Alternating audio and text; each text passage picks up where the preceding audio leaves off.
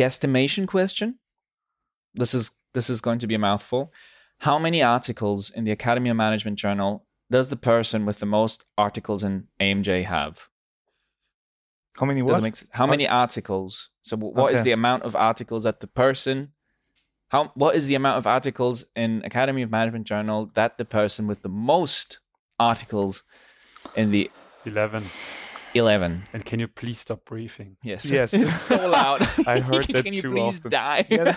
Jesus. Okay, great. Hi guys. Good to see you again. Uh, I think it's more 35. 35 we have 11 all right well um i'll log these do you have also do you have any guess who that illustrious person may be Joya. okay I don't know. I don't know. I don't know. Um, right, but I looked the answers. I didn't know this person. Um, but maybe you, Okay, it's you, not you. Yeah. No. I wanted to say Hambrick, but it felt so biased that I'm sure it's not true. That's true. yeah. Yeah. So, welcome, hello, and welcome to another episode of Desk Reject, the PhD cast, our little spin off from our usual German language podcast. Um, today we have a classic old, good old boys club Boys, boys, boys. episode. Um, so, as you've noticed from the answers previously, on the mics today are Didi. Philip. and Alexander. Um, so this episode uh, will be some of a two-parter. Uh, you'll first hear an interview that I did with Jackie Lane, who's an assistant professor at the Harvard Business School and who did her postdoc at the Lab for Innovation Science at Harvard. And then uh, we will discuss some of the points that were mentioned by Jackie um, with regards to staying abroad and um, general um, career aspirations uh, that we have now after listening to Jackie. And um, that'll that'll be it for this uh, this month's episode. Um, so without further ado, uh, have fun with the interview with Jackie. I hope you enjoy it. Do we, do we now have to wait the entire time? we will now wait for 60 minutes. All right. Um, so I'm here at the premise of LISH, the Lab for Innovation Science at Harvard, in the G.H. Paulson School of Engineering and Applied Sciences, together with uh, Jackie Lane, who has graciously enough um, to lend us her valuable time. So, Jackie, um, if you just want to introduce yourself briefly before we jump into all my pressing questions. Um, sure. Well, thanks, Alexander, for having me on your podcast. Um, I'm really excited to be talking with you. Uh, I am currently a postdoc at Harvard Business School as well as the Lab for Innovation Science at Harvard. I've been here since the summer of 2018, and um, we'll talk more about my experience in a second. But um, I've been a postdoc for the last almost four years, and um, in in about a month, I'll be starting as an assistant professor um, at HBS in the Technology and Operations Unit, Management Unit. Perfect. And um, you mentioned, well, we've mentioned the lab twice already. And this is not very much not the lab that maybe someone would think of in terms of natural sciences with people working around with chemicals or doing doing experiments in, in the field of natural sciences. So, uh, how would you describe this lab as a kind of a lab for social sciences? How have you experienced it? Yeah, perhaps it's helpful to give um, you know a, a background, at least in my eyes, of how this lab got started and what it has become and where it's going. And and so the one of the co-directors or the founder of the lab is Karim Lakhani, and he started this lab to help him with his research because he was studying open innovation at the time about 15 years ago and wanted to do um, some studies and experiments on open innovation with NASA. And so this lab started originally as a NASA uh, tournament lab, um, you know, more than 10 years ago. And the reason why I start with that is because it did start as part of a research endeavor.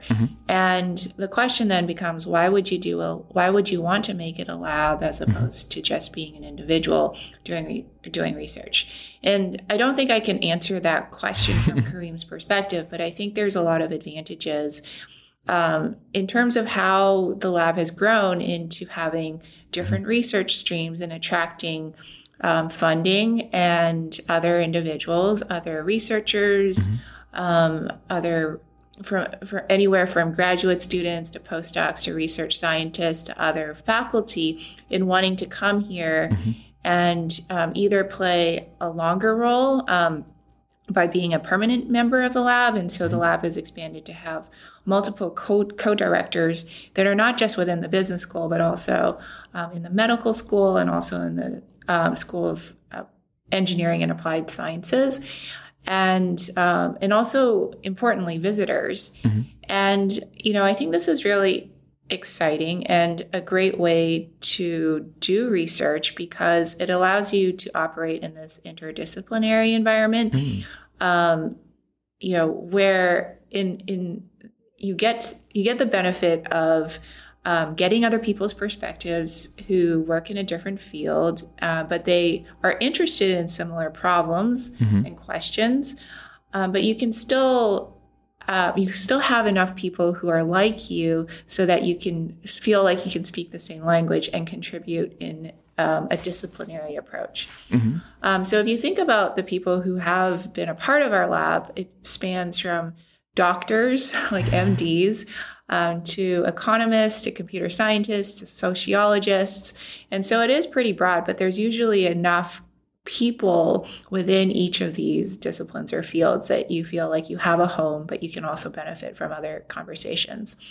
And I think one thing that is really unique about LISH, which is different from other labs, is that not only is there a research component, but there's an um, like a programming, and so putting on courses, MOOCs, um, you know, HarvardX courses, HBS online courses. These are all things that the lab does today, and um, you do that in a way that it builds these programs and these courses build on the research that the lab has done, but together with um, you know some staff um, in who have been hired at the lab, you can disseminate that knowledge um, to not only academics but people who want to learn about you know um, you know open innovation, for example, or um, AI and, and entrepreneurship. Yeah, so it sounds a bit to me from what you said. It sounds like for the founder of the lab, it, it's a chance for for expanding one's own um, research ideas and being somewhat independent of a of a department. And for people coming here, it allows them to work interdisciplinary and and you know, research really um, spend their time researching. Yeah, and also I think like to feel part of like an entity, you know, and to have the support structure there. Um, and if you think about the way that people like people organize, we we like to organize around among um, within structure, and so a lab provides that structure or the infrastructure for us to come together uh, and feel like we're we're attached or we have an, a common identity with one another. So you're a postdoc here, but um, PhDs can also apply, or people that want to do their PhDs can also apply to this um, lab, right? Yes, and so um, since I've been here, there's been quite a few visiting scholars who have come, um, many from Germany, but also from other places in the world as well. And you know, I think like there, it really depends. There's there's no you know one way or one approach that people have um, come to this lab. You know, some people you know find Lish on Google Yeah. and then they say, "Can I come?" Um, and visit. And you know, oftentimes, and you know, I would say like ninety five percent of the time, the answer is yes. Um, and then other times, I think there is a relationship between you know somebody at Lish and um, somebody else uh, who's at a different university, and so that also makes the opportunity to come visit um, a possibility.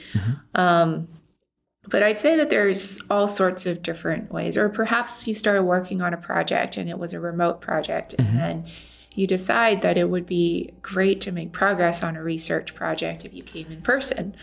Um, so there's many different ways, but I think this is a really open place um, that's welcoming of you know different types of people with um, you know different perspectives who are all interested in um, one of one or a few of the things that Lish does. That so how have you noticed you've been here since 2018 i mean we've had a pandemic in the middle of it so it's it's probably not been the full um, lab experience for the entire time.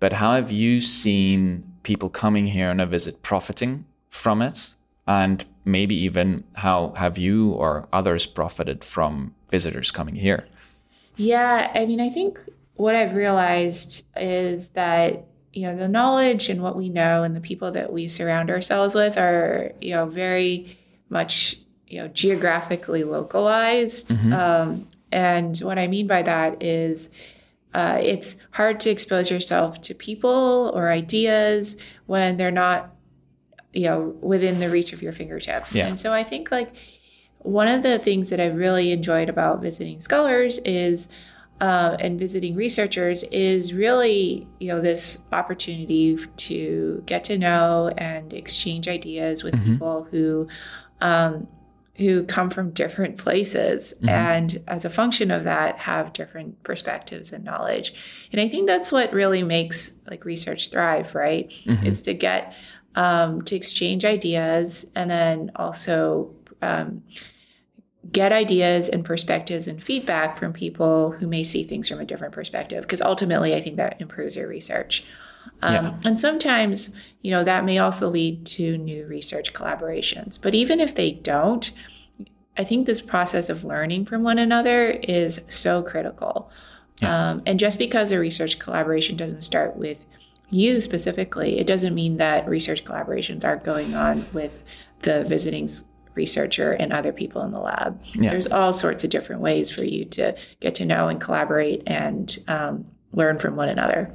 Yeah, I think I think that's that's true and hard to really um, communicate without having experienced it. The the level of of benefit that every party gets from just exchanging ideas in person is advertised a lot by supervisors, by seniors, but it's I think hard to realize the benefit of it. It starts with conferences um, that you realize it, and then settings like these where you can come and visit. Yeah.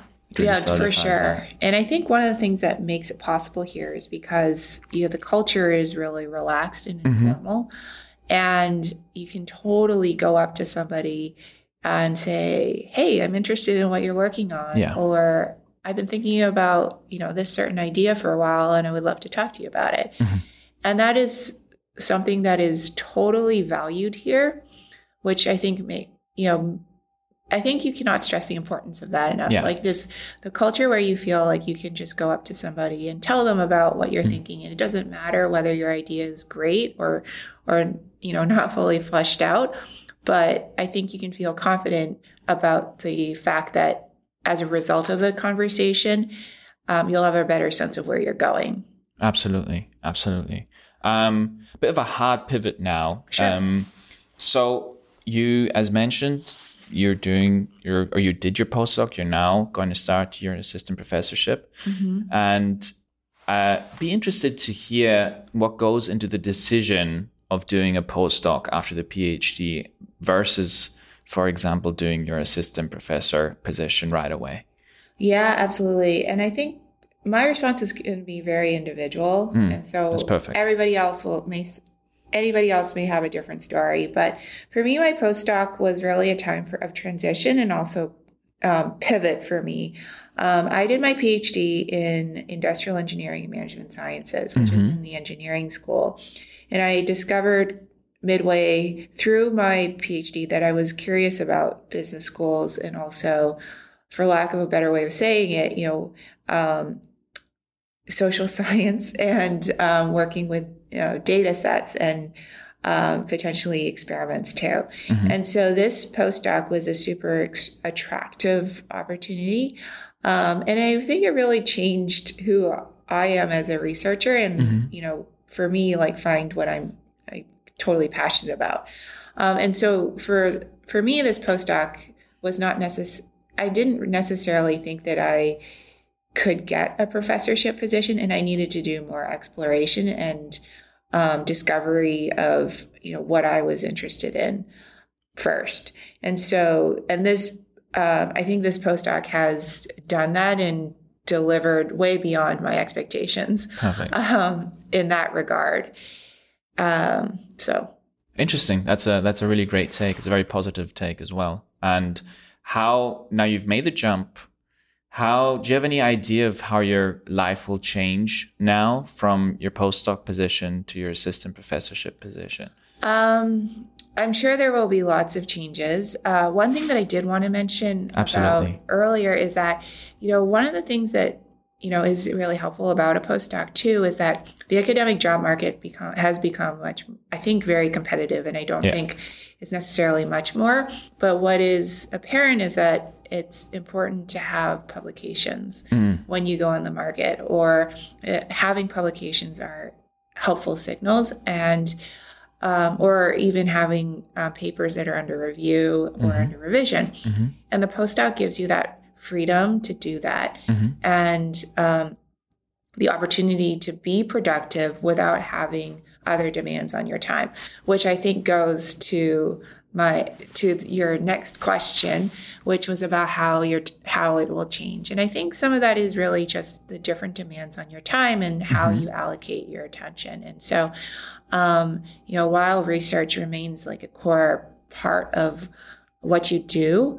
I think there's also teaching responsibilities um, and other um, other things that you do perhaps like working with more students um, and attending other meetings uh, just different responsibilities. And so uh, i think um, ultimately research is a core part of it. Yeah. i think you have to also be cognizant that uh, you you are going to be dividing your time across different um, different things Okay, well, that's um, that's very insightful. It's a it's a take that I think mm, some, at least I'm speaking for myself now as well, very subjective take. Um, that's not very clear. It's uh, that postdoc is actually an opportunity for you to pursue a little more freedom in your research versus if you go for the assistant professor position right away, it won't just be research. There will definitely be other responsibilities that come hand in hand most of the time. Yeah, I think it's um it's time to be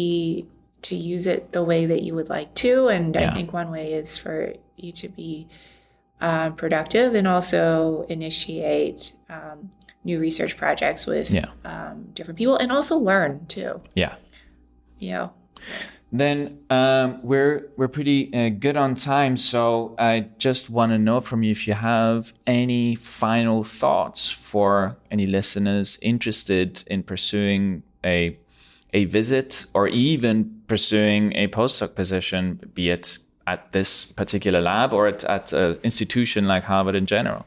Yeah, it's it's interesting you mentioned or you asked or you said that because um, so Lish is expanding, or maybe I wouldn't say Lish, but in terms of Harvard Business School is expanding to have more labs like Lish. And so at the moment, as part of the D Cubed, um, which is the new um, institute, um, Harvard Business School will be hiring um, more postdocs and um, to postdocs for each of these labs. And it's going to start with 11 different labs, with Lish being one of them. And then with that, um, you know, lots of opportunities for different uh, visitors to come and check out the place. Great. Well, this has been a, a very helpful public service announcement at the end for our listeners. So, um, based on our listener base, um, the Decubed can prepare for tens and tens of applications after these, after this episode. But I wanted to thank you very much again for your time and for the great insights you provided. Yeah, my pleasure. And thanks so much for having me. Absolutely, absolutely. Thank you. So obviously, how how was it? How were how were the sixty minutes that we definitely were listening to the interview all together right now? Very insightful. Yeah, yeah. Um, now another interesting point that was mentioned, um, I found in the interview was around the idea of how to progress in your career after your PhD, and um, this idea of postdoc versus assistant professor. Um, my my idea of a postdoc always used to be that it's this this thing that has been invented due to pressures in the job market. You you want to have a tenure position always after your PhD. Always want to A have tenure ten- track. yeah, a tenure track position is always what you want to have. And this postdoc is basically just something that evolved because there's not enough tenure track positions for the amount of PhDs. Now, Jackie had an interesting point in that doesn't have to be that way. It can have um, it can have you know, positive aspects as well. Um, in what was your opinions about like, postdoc versus tenure track positions? Maybe Didi. So I I sympathize with uh, sympathize. Or Mhm. so first English um, recording. Thank you for the invitation. Oh, no.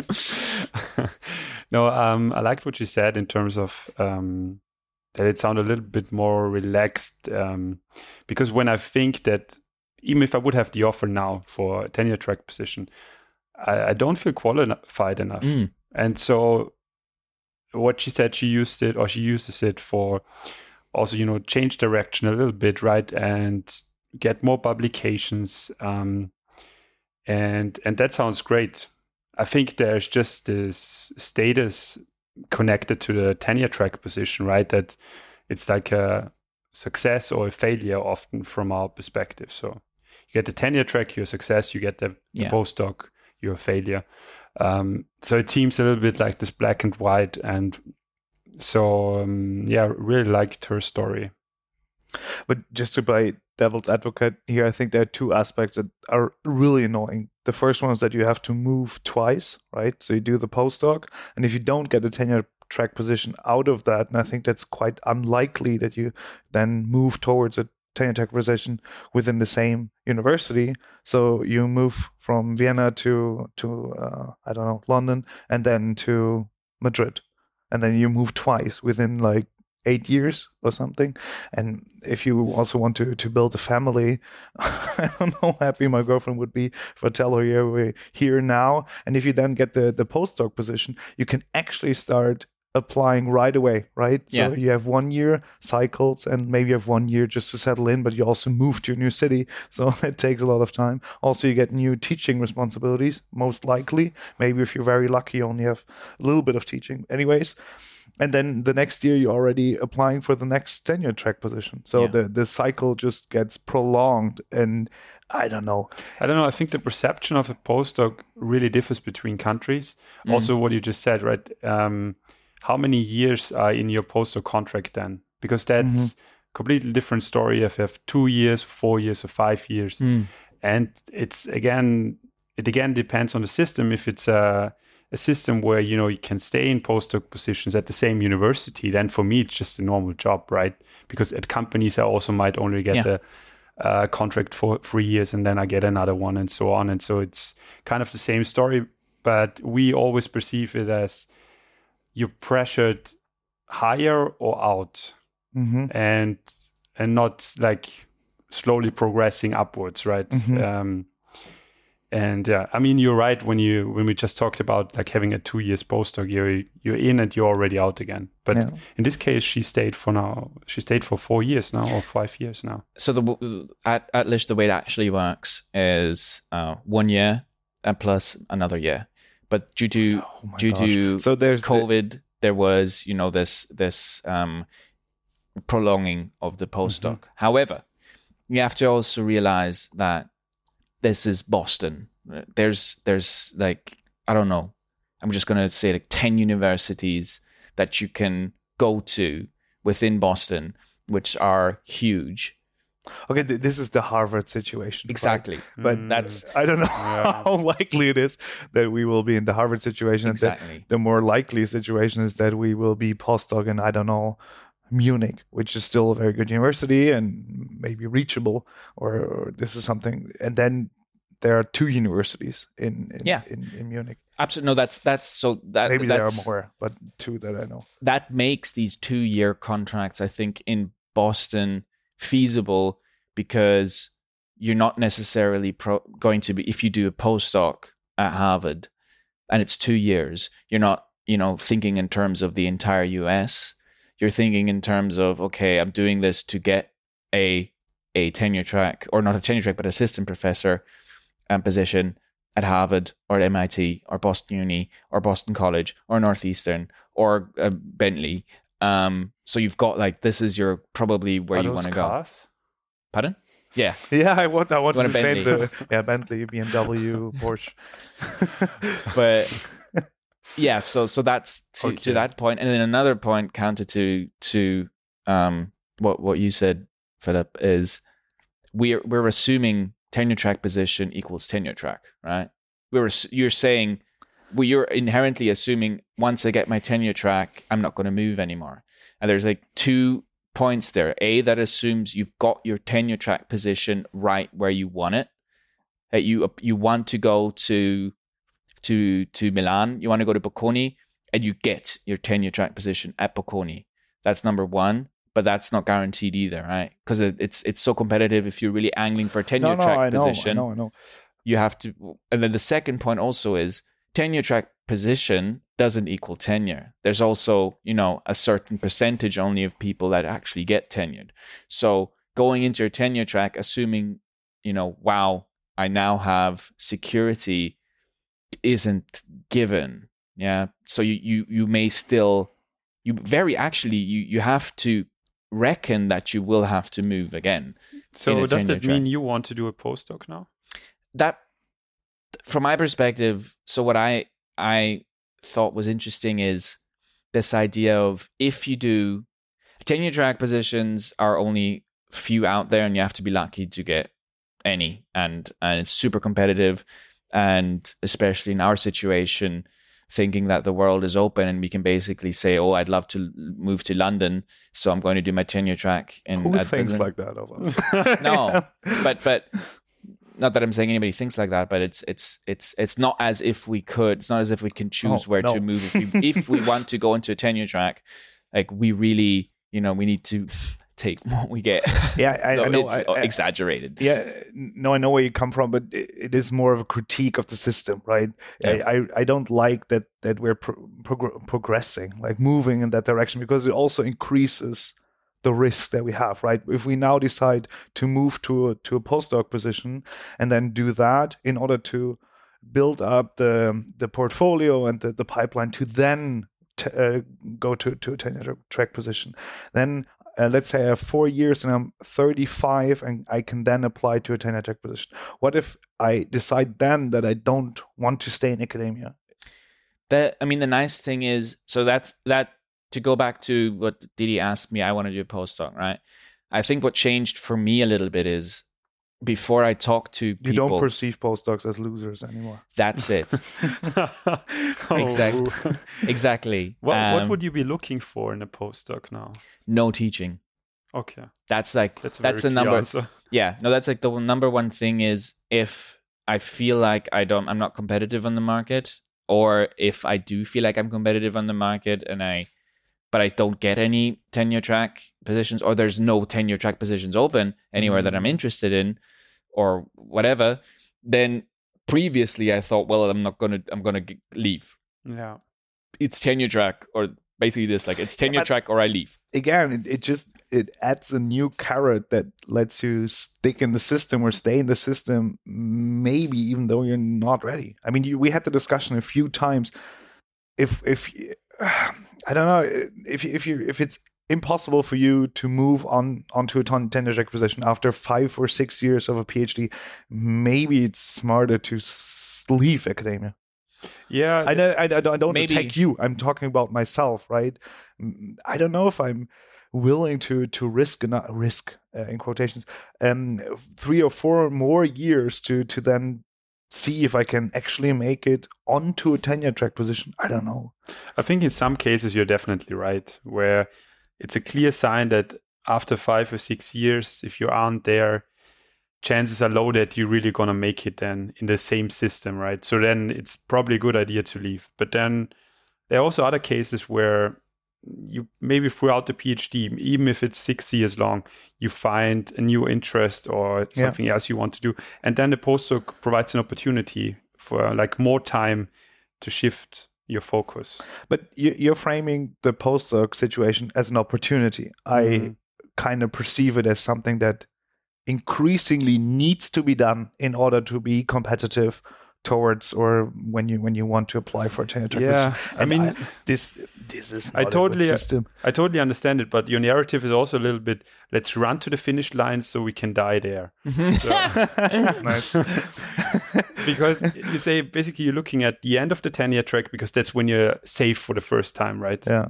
And that's uh, beginning of your 40s, let's put it like that, right? And and after that, what what do you do? You so you recover then 20 years because you're You know how I work. and I don't I'm not worried that this will happen. so But yeah, I think it, I think it's it has to be very very carefully thought out and and one one that that's one uh, opportunity for like where a postdoc versus a P uh, versus a tenure track would make sense. If you did your PhD and you did all right but you feel like during your PhD you realize that certain aspects or certain kinds of projects really interest you more and they're in different fields and you feel like you don't have the network or you don't have really the the the projects going on. So you want to do you know you you you came from industrial engineering and you realize that social sciences inter- interest you more so you do a postdoc which is more in, in terms of social sciences. Another thing is well sometimes there might be projects going on that you're very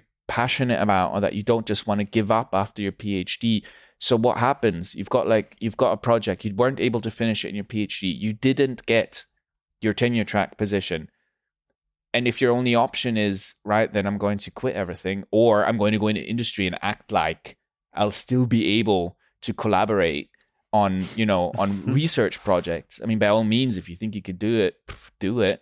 But I feel like you want to lie to yourself. yeah, Be seriously. Like if, if you, if you think like you'll go to McKinsey and then on your weekends you'll be working on research projects, have fun. Um, but yeah, in those situations where it's like you've got projects, I mean, maybe honestly, the most I think the healthiest scenario would be really thinking in terms of, okay, I just want to, you know, I want to finish these projects because I really want to finish them, want to see them to the finish line. I, I don't have the material for a tenure track. I do know Alex, I'll need America another one or two. changed you. I know. You're way too positive. It really scares me. No matter what I do, you you will fucking now say that you like everything and like the job and are fascinated by your work and so on. It Yeah, frightens all right, me. all right, all right. yeah. I just, I'm just That you force me onto I'm just a saying I gotta- of being advocate, devil's advocate feels uncomfortable. Yeah, just just saying. I got a tenure track position from MIT and a postdoc uh, offer from Harvard, and Yeah. I'm angling more for the postdoc in Harvard. Yeah. Yeah, basically what I'm trying to get. but at. just because the Guard garden is so nice there. Yeah, teaching load at MIT is just too high. Yeah, yeah. Um, but yeah, I, th- I I I do think that that is also a well thought out, and I maintain my position that. I mean, it's so hard to subjectively think about that, but it's dangerous if you just, you know, kind of stumble into a postdoc after your PhD. If it's just Mm. like, Okay, I, I, I don't know what to this. do. I didn't get a tenure track. Um, I guess I need to do a postdoc um, now without any kind of concrete. I like just oh, I'm going to grab on a postdoc. But if you do, like, if you have a project and you, I mean, optimally, you've got a postdoc maybe somewhere, even where your collaborators are, right? You've got, I don't know, you're collaborating with someone from a certain university. You really want to see that project to the end. You get a postdoc at their institute. You finish those projects and then if you're at a like a postdoc position that you were two or three years at a good university and that gets you a lot of projects done i mean honestly the skills that we're learning and that we're, we're using are in demand in industry also after a postdoc. I, I don't know if I would agree with that because you, you change you change the way you work changes and um, I mean you you still have your project with with industry partners. They become harder to do by the month right? Because it's just so different how we work. And I would agree with you that we have skills that are in demand but I don't know if they would want to offer a postdoc level uh, salary i mean that. if you go for something like senior data analyst senior economist something like that it doesn't matter i mean it's, With- it can yeah, even benefit you I would agree with you. With the data scientist, I don't know.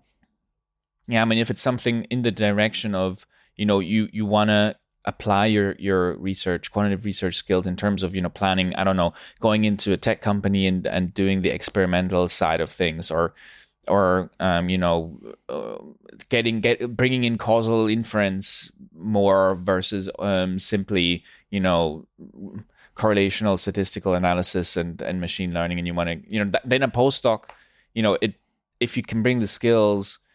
And if you did your postdoc because you really wanted to finish projects, I don't think it's the end of the line in terms of industry. If you did also, if you did your, if you thought strategically about your postdoc and you said, okay, no teaching, and I'm not going to do a postdoc anywhere, but I'm going to try and do a postdoc at an institution which has a good reputation also in industry. For example, if you get a postdoc at LMU, I think people will still appreciate you in industry, depending on the role, because of course. I'm a nice guy.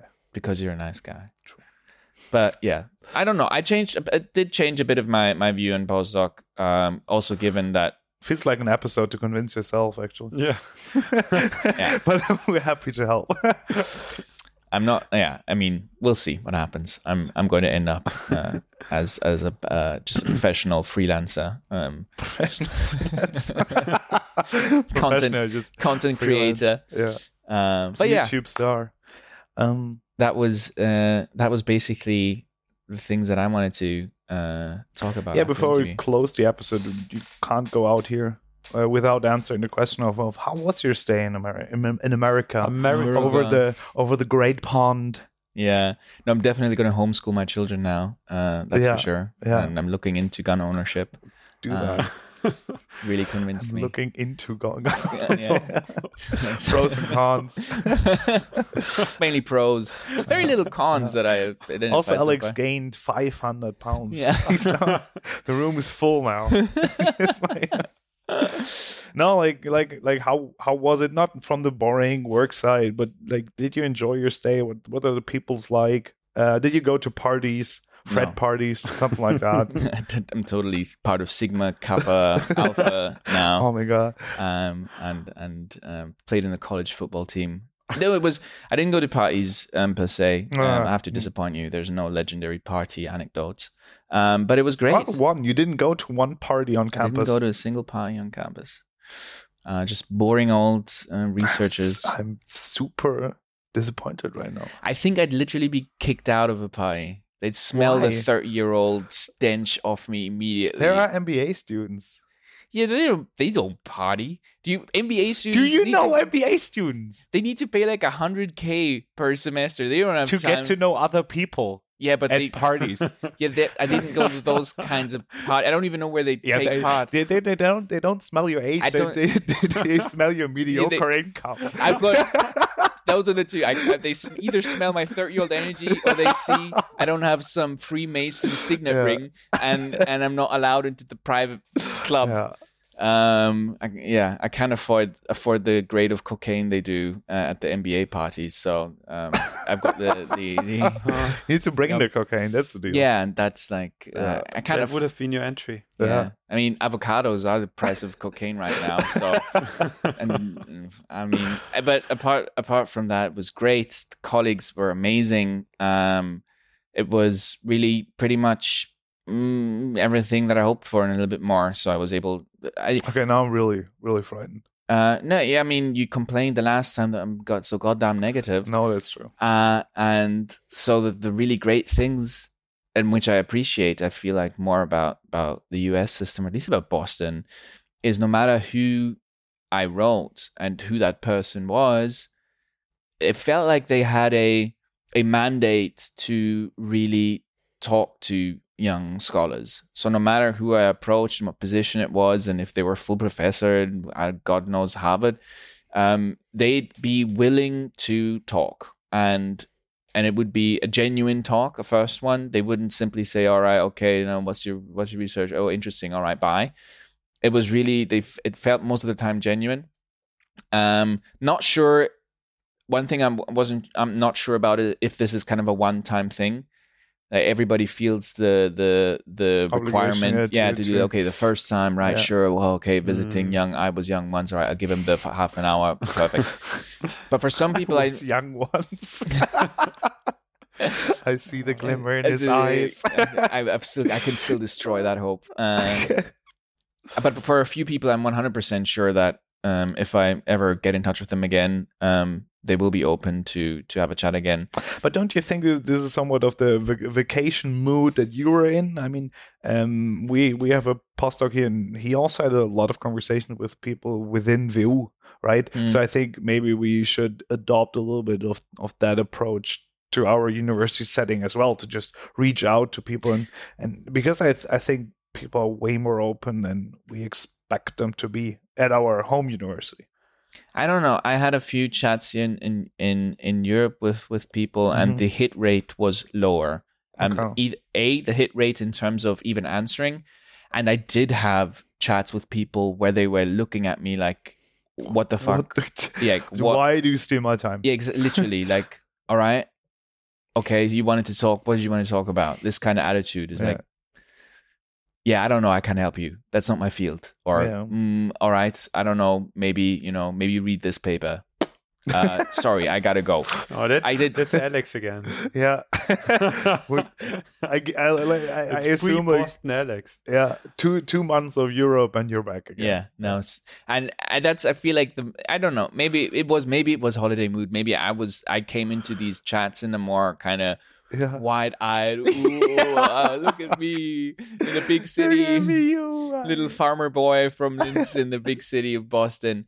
Um, but my impression, at least from that time there, was hit rate was higher. People were more genuine. People were more excited to talk about their research, uh, and were more open to just you know chat about and, and just genuine nothing no no cut to the chase kind of situation of what what you want from me um but yeah so that was nice um colleagues were great uh, and also I really enjoyed what they had going at the lab, which was this open space. Mhm.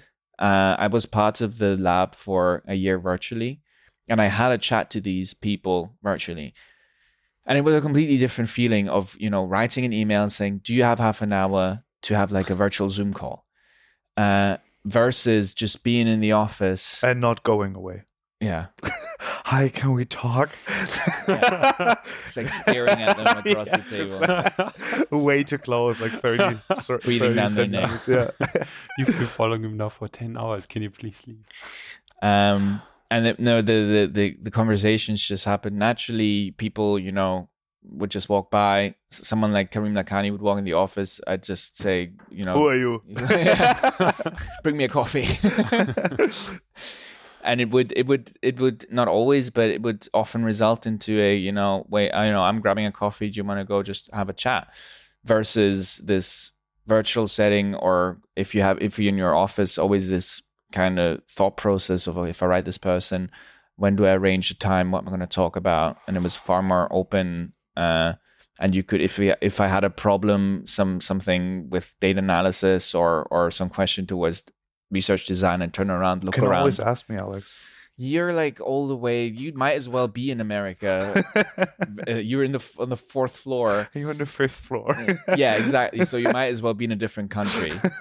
Um if we were all on the same floor it'd be a very different ambience um you could totally tune out you could slap on your noise canceling headphones and just be in work on your own but you could also totally look around and immediately say you know i need a, i need help and then they'd say fuck off uh, and then you'd ask someone else and they'd also say fuck off but then like the third person would say yeah sure see you crying in the corner and it uh, basically it which sounds amazing. when I cry in my office, nobody comes. That's true, yeah. Yeah. I see you sometimes crying. Uh, just try to move faster away. Yeah. Yeah. So in an open office, everybody sees you cry.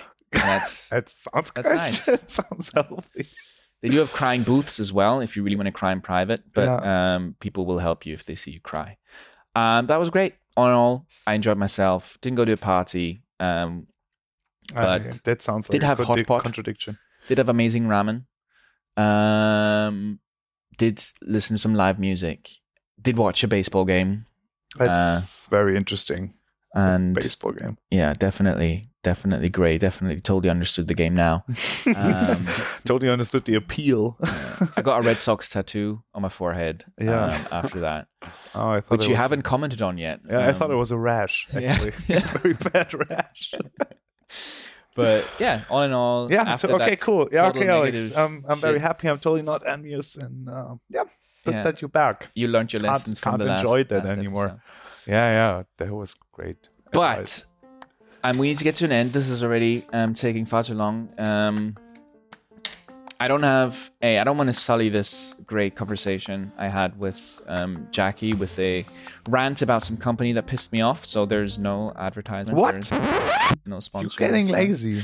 I am. I literally am. Uh, don't have time for this anymore. I'm I, am not getting enough positive reinforcement. Just I'm going to be honest. There's I'm, enough I'm fan trying mail. to laugh very loud. Yeah, I know. You're the only one that laughs very loud. Didi sometimes laughs loudly, and then Sophie kind of gives me the stink eye from across the room. But nobody, nobody ever writes, "Hey, really loved, loved your, loved your ad Okay, read." now we're, now we're just fishing for comments, right? Yeah, well, this is why I'm in research, right? It's for the for the awards.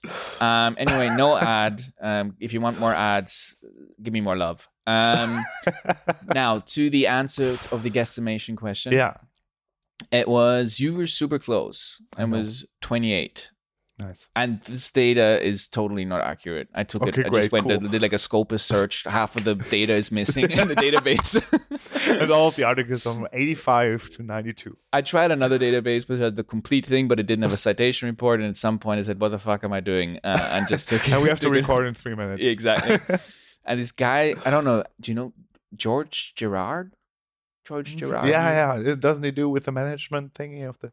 Yeah, Uh, who would have thought the management thingy in the Academy Management Journal? Yeah, I, have never heard of him. Uh, What does he do? I had no idea. I didn't have time. Jesus. It was three minutes before we recorded, Yeah, okay. and um, that's the answer. So you won.